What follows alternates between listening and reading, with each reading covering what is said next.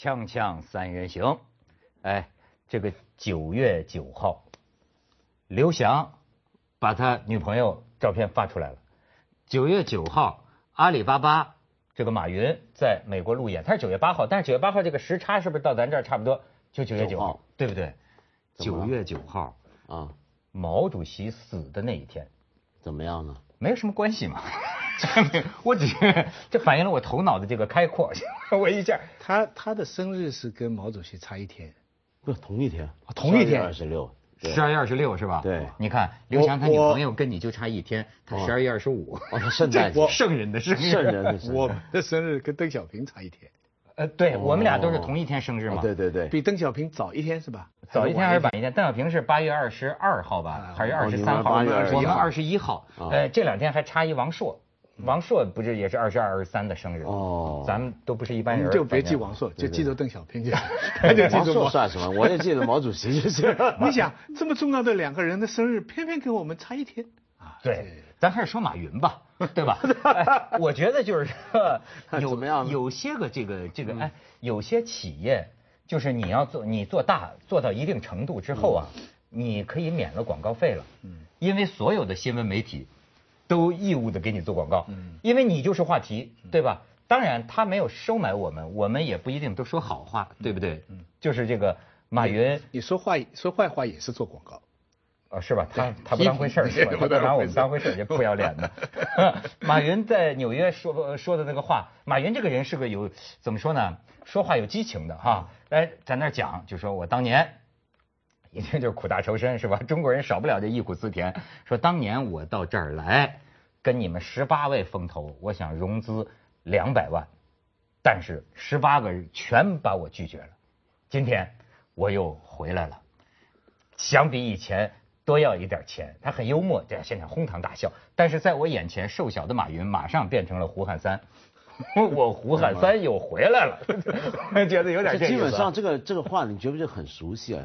后来我想一想，原来这是中国合伙人里面有类似的情节出现过。哦，你不觉得是这样吗？就中国人以前来被你们笑话，被你们欺负，如今我来教你们什么叫成功。但其实美国人也很吃这一套。美国梦，我呀，这阿里巴巴。美国梦啊，通常也是这样讲。不过美国梦呢，它稍微含蓄一点。它通常你上来上市了哈，你现在非常成功了哈，他就会讲一下几月几号哪一年我到这里来，我没有钱买这个汉堡包，我只买了个热狗。嗯。后面这一段呢，今天什么他不讲了，因为你已经站在那里了。美国人很吃这一套的，就是说越成功的人越可以讲过去怎么怎么苦啊，李嘉诚这样。你我们呢跑去说多少年前我们曾经买不起汉堡包，那是你现在还买不起。所以 所以呢，我觉得马云这个事儿呢 是个中国梦、美国梦双重达成。中国梦呢，其中很包包含一个很必要的元素，就是有民族情绪元素。就比如说我们一个中国人，瘦小的中国人，当年来这你们都不甩我，今天你看谁牛啊？谁牛啊？你看着吧，看着吧。那中国老百姓看了很高兴。但美国人是这样，美国人其实不是太介意你哪国人。你比如说印度人去搞家公司上市了，然后说到同样这样的故事，那美国人也很高兴，说你看这里还是来美国上市，美国人就喜欢这样。他们会觉得说，哎，是我们这块土地好，你看你来了以后你怎么样怎么样啊？而且你看，就说当然我跟你说这个情，这这咱不能往人马云身上扣帽子是吧？人家可能比咱大官，这个情绪很多时候是咱们意淫在事件上的。嗯，你比方说还有一个，我就说啊，不用做广告的。而且我们要给他做广告的，就是这个 iPhone，嗯，iPhone 六，对吧？也是九月九号吧？啊，不，那不是九月九号，今天凌晨，今天凌晨一点，看看直播看到三点了。哦，真的？看他的发布会啊！我天哪！我的天哪！他的那个这个迷成这样，我才知道。但是，但是他那个呃很有趣，他那个发布的形式，他这个东西，他他跟马云这个东西啊，是正好是形成一对。就是一个是生产关系的改变，就是你讲这个阿里巴巴的这种 B to B 啊、C to C 啊什么。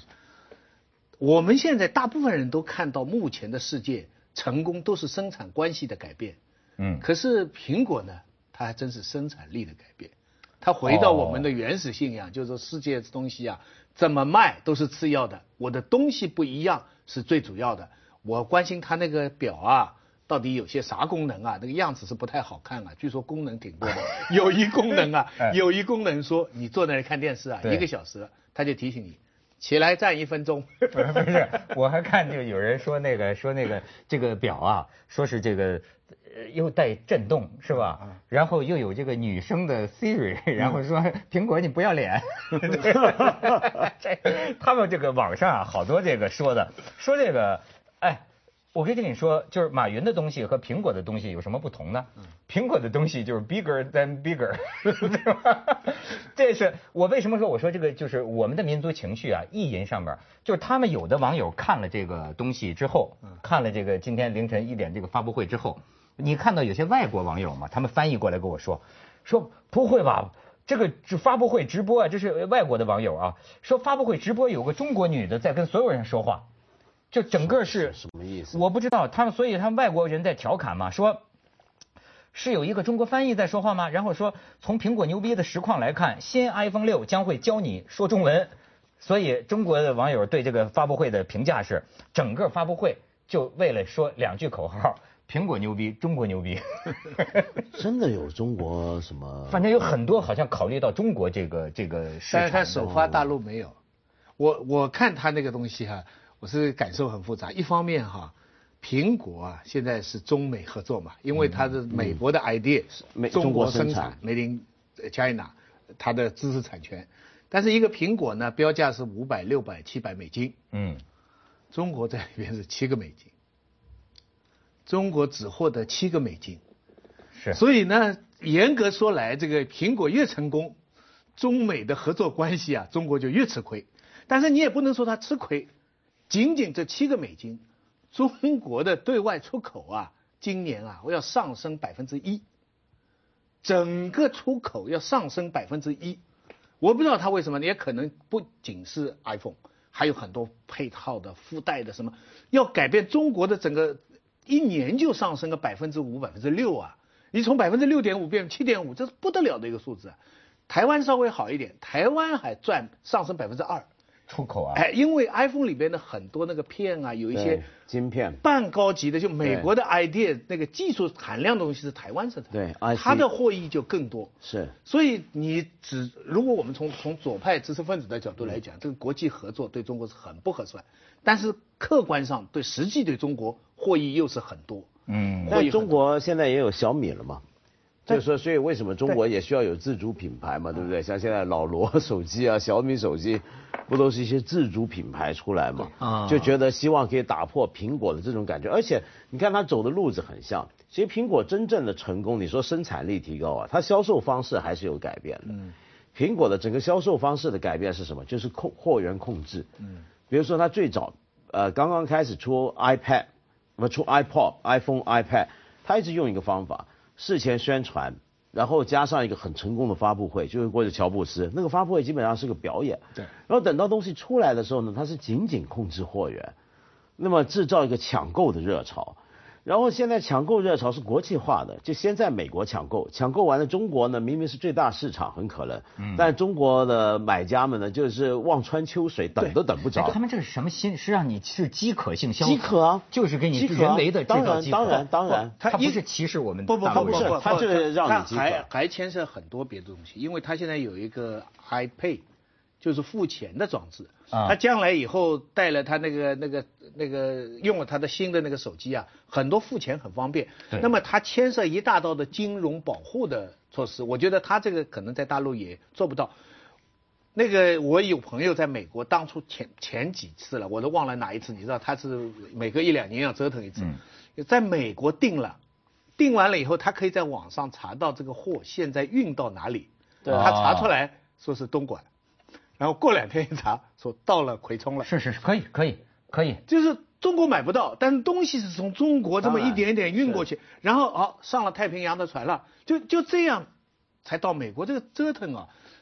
哎呦，他们怎么保密做到这么好呢？哎，什什么保密做？就是他整个这套东西，你看他现在推出一整套东西，事先他也不怎么泄露，他泄露过很多次了，是吧？早就泄露过很多回了。对呀，那这个黑客把那个好莱坞影星艳照都弄出来，还不泄露？那还不泄露？去去广告吧，锵锵三人行，广告之后见。他们有人这个，你看这个照片啊，他们有人嘲讽，就说这个苹果的大陆的官网啊。和这个台港的官网的中文翻译说大陆的这个翻译啊非常的糟糕，就是这个是叫 bigger than bigger 吧？哎，人家解释啊，就是懂英文的说啊，这个 bigger than bigger 指的是什么呢？就是它不但是尺寸大，是吧？它还有。尺寸大不是，它还有比尺寸大更伟大的东西。所以说，虽然这个台湾的这个翻译叫“岂止于大”，对吧？呃，也不算多么好，但就但还是比较忠实的反映了这个意思哈，“岂止于大”。但是你看，说大陆的这个官网 翻译，比更大还更大，比比更大还更大。他们说这个笑话，其实我倒觉得，这个大陆的很好。它正反映了大陆目前现今的文化，没错和时代。我也觉得大陆不就是一个比更大还更大的时代吗？对对吗？我们世界上唯一比我们更大还更大的只有迪拜，对对对对，你感觉不像是手机广告，像是那个人造羊具。对对对对，是比更大还更大，或者说比更牛还更牛。对我们就是这 就就要这样。喜欢这样。翻译东西真的很微妙。以前不有个电影嘛？嗯，好的翻译叫明天之后嘛。是啊，After Tomorrow 嘛。结果 内地就翻成后天。哈哈哈翻的也对，对，after tomorrow 不就是后天吗？但是呢，那个意思就没了，对吧对？那明天有别的意思。没错，没错，这个很微妙，很很微妙。咱们就不管。棋子是大，这个翻的比较好。棋子，棋子是大，其实或者说是 不仅是大，不仅是大，我听着都像色情广告。对，都很色。这个是大，岂止是大啊。那既然说到色情哈，我们就要说说最近，哎。这个好莱坞，这个所有的哎，我觉得今天这个世界上，做女明星，对吧？其实就意味着就是什么都给人看，是是免不了的了。今天这个时代啊，对吧？你你我哎，我们看过多少女明星的这个任何一个器官了啊？你想想，我真没看多少，你看很多吗？啊？你看的多吗？我没怎么看。不是他给我，我我这个人的道德是这样的啊，我认为。你自己看了，就看了，是吧？你再去传播，呃，就不不太妥当。呃，而且呢，你看了呢，你就应该觉得，呃，一一方面是你看了，但是一方面呢，你也应该知道这是人家的隐私，对吧？就更呃下流的就是说，你自个儿看了，你还要去骂人家，我觉得这你就有点过分了。就是你自个儿偷偷看，你要懂得感恩呐，对吧？你自己看，你自个儿撸一 碗完了。我我收到过有文学界同行寄过来的打包的，标题是学习进修用。不是什么东西啊？艳照的包。哦。哎，我现在给你看看咱们这个好莱坞女明星这个这这东西，借苹果的借苹果的春风，给你看看这个这次最多的这这个女孩。哎，你想咱们节目是什么格调？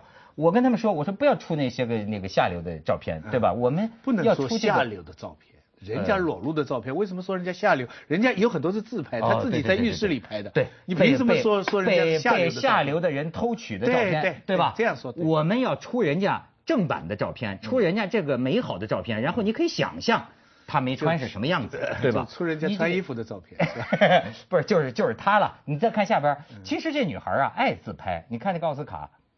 那那么多哎，那个穿白衣服那个女主持人，我跟你说，那是我特别崇拜这个女主持人，就她这次在奥斯卡比赛，五十来岁了，哎，女同性恋，女同性恋，哎，很出名。那个是三星的植入广告，是吧？不知道收了多少钱呢？这个奥斯卡的那个植入广告，对吧？那徐老师钱就不分给你了啊，该就不许放了。就是哎，我想起奥斯卡上边有一个歌啊，他们唱的，你知道吗？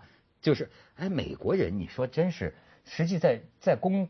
公开场合啊，它这种开放之程度，你可以设想，我们这个比如说凤凰卫视影响世界华人盛典，可以编那么一个歌，为了娱乐观众，你记得吗？他们唱什么歌？说今年奥斯卡颁奖就编了一个歌，说我们看了多少个女演员的咪咪，我们看了这个的咪咪，我们看了那个咪啊是前年年的，我们看那个咪咪，我们看那个咪咪，大家觉得是个玩笑，对对吧？但是这个歌词里有一句说的非常有意思，我们就是还没有看到这个 Lawrence 的咪咪。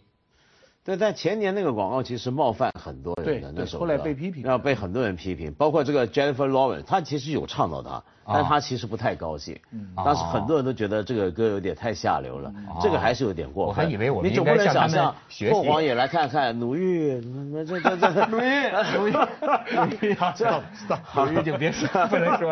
我本来想说什么，但是我不能说。那个那个，哎呀，我忘了，我说鲁豫，我这该说什么了？吓坏了，该该说谁来着？谁？说说回 Jennifer Lawrence。不不，他们他们没有觉得难为情，他们也没有觉得错。哎，他们就是大家一致谴责是谁把照片放上去的。现在鲁鲁豫说去去广告了啊，锵锵三人行，广告之后见。哎，我想起来了，我们我要提一个严肃的问题。嗯。这个为什么这次好莱坞的艳照门啊？嗯。你看出来之后，你注意到这些女明星，这些女明星都毫不犹豫的，什么经纪人说啊，这是侵犯我隐私，我已经交给律师了，我要我要起诉什么什么的。哎，反观当年中国的那些女星，人家也没有，也不用痛哭流涕，人家也没有道歉，人家也没有怎么怎么着，而且你就知道，就是连网友的反应都不同。你看中国这网友。这个外国这个女的出来之后，哎，他们呃，也就是说这没什么，这有什么了不起？外国人就是开放，或者怎么怎么怎么着，没什么反应。但是你看中国的那种呃女明星艳照出来之后，你看后边的跟帖就骂。我看到网上有一种心理分析啊，但是这种心理分析我不知道能不能同意啊。他就说，这就反映东方就中国男人呢，他有一种什么呢？就是说。别的女人你可以放荡，我还很很很很很高兴。实际中国人在这方面啊，什么都能接受，对吧？但是呢，我自己的女人，你必须贞洁，或者我自己的女人要这样，我我我就不干。那么，但是这里边又有一个幻觉，就是什么叫你自己的女人？比如说阿娇，怎么就就在某某种意义上被当成了被中国网友当成了你自己的女人嘛？可是这个事情不太一样，我觉得，因为我们不要忘了当年陈冠希那个艳照门。呃，他牵还牵涉一个问题，跟这回 Jennifer Lawrence 他们这这个例子不一样。陈冠希那个事件是陈冠希一个男的，跟十几二十个女明星发生关系，嗯，然后是他们发生关系的过程或之前之后的照片流出来，所以这里面这个照片说明的是一个大家心目中娱乐圈一个淫荡故事，但是这回好莱坞这些女星她很多照片呢。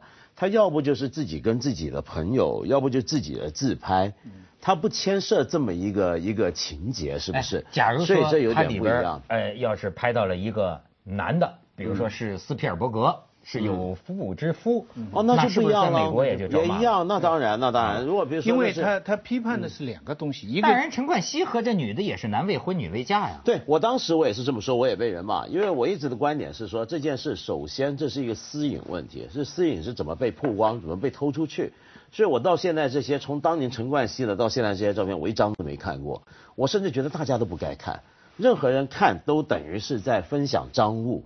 那是被偷的东西，那是人家的东西，人家没打算让你看，你就等于像有一个人的日记，他是自己写的，抬不起头来。不，你真的应该忏悔一下。我觉得，哎，你怎么知道我看了？不是，你 刚才的意思就是，你看，就说一个人的日记，这批照片啊，很清楚。你看呢，就像人家女的在洗澡，或者人家在她自己卧室里换衣服，你有一个镜头伸伸进去，你通过这个镜头在看。那是因为人家完全是自己的，所以那些女性也没有任何道德上的，呃呃难为情的地方。被被害者。那个上陈冠希的情况是不一样，他们除了对一个私人的东西被看以外，人家附带，其实这个层次是不对的，附带还谴责这个男的，好像这个不好啊，什么知道呃，还有一个不一样，就是啊，这个呃这个这个虚拟的承诺不一样。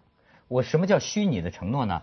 就是亚洲的这种青春玉女的这种娱乐工业啊。他制造一种骗局，这种骗局呢，反正是当事人，我觉得都有关系，双方就是莫名其妙的认为你这个女的应该是个没上过床的，或者说你应该是个玉女，就是你不应该制造的性方面你不应该很活跃，对吧？呃，制造了这么一个假象，哎，但是呢。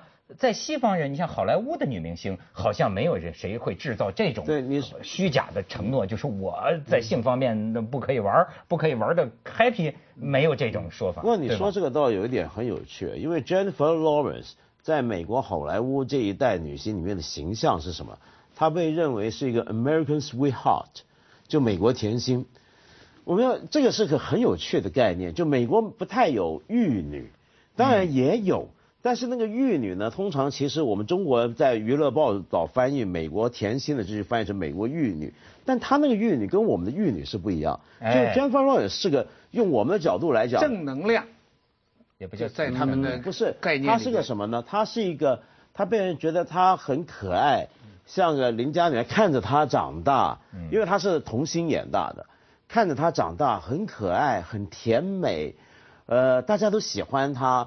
但是这个过这个状态里面，并就像你讲，并不包含觉得她性上面该很天真，觉得她有个男朋友或什么那是很正常。但是坦白讲，也不能接受她太放荡。那假如说一个 American Sweetheart 过去有过这种例子，被人揭揭发贴，由他们最介意就是说到到处跑夜店，然后晚晚会，那也是不能接受。尤其不能接受是吸毒。对。那假如说他不吸毒不抽烟，偶尔几个男朋友。那倒没事儿，但我们东方式的玉女就不一样了。嗯，你比如说韩国、日本，华人社会都是这样，所以日本过去有很多玉女明星，她不是被揭发，呃呃有什么淫乱行为，她只是有了个男朋友，她就要出来道歉，哎，她就要出来哭了，就还是一个性啊，跟性，你像说美国甜妞。嗯，那你比比如说我我我我这两天看他们又把玛丽莲梦露当年那个弄出来，最早拍的那个也是跟个甜甜的。对，他他不算 sweetheart，那那不一样。对，他他是他是风情万种。对他有点像今天的那个 Scarlett Johansson。Scarlett Johansson。对他有点像。Scarlett Johansson 这次也有。对。那不出奇，他因为他现在刚一部电影里面就在全裸，所以人家看那个照片那个就那个就不奇怪。但是你反而你比如说像谁是 sweetheart 呢？我想想看。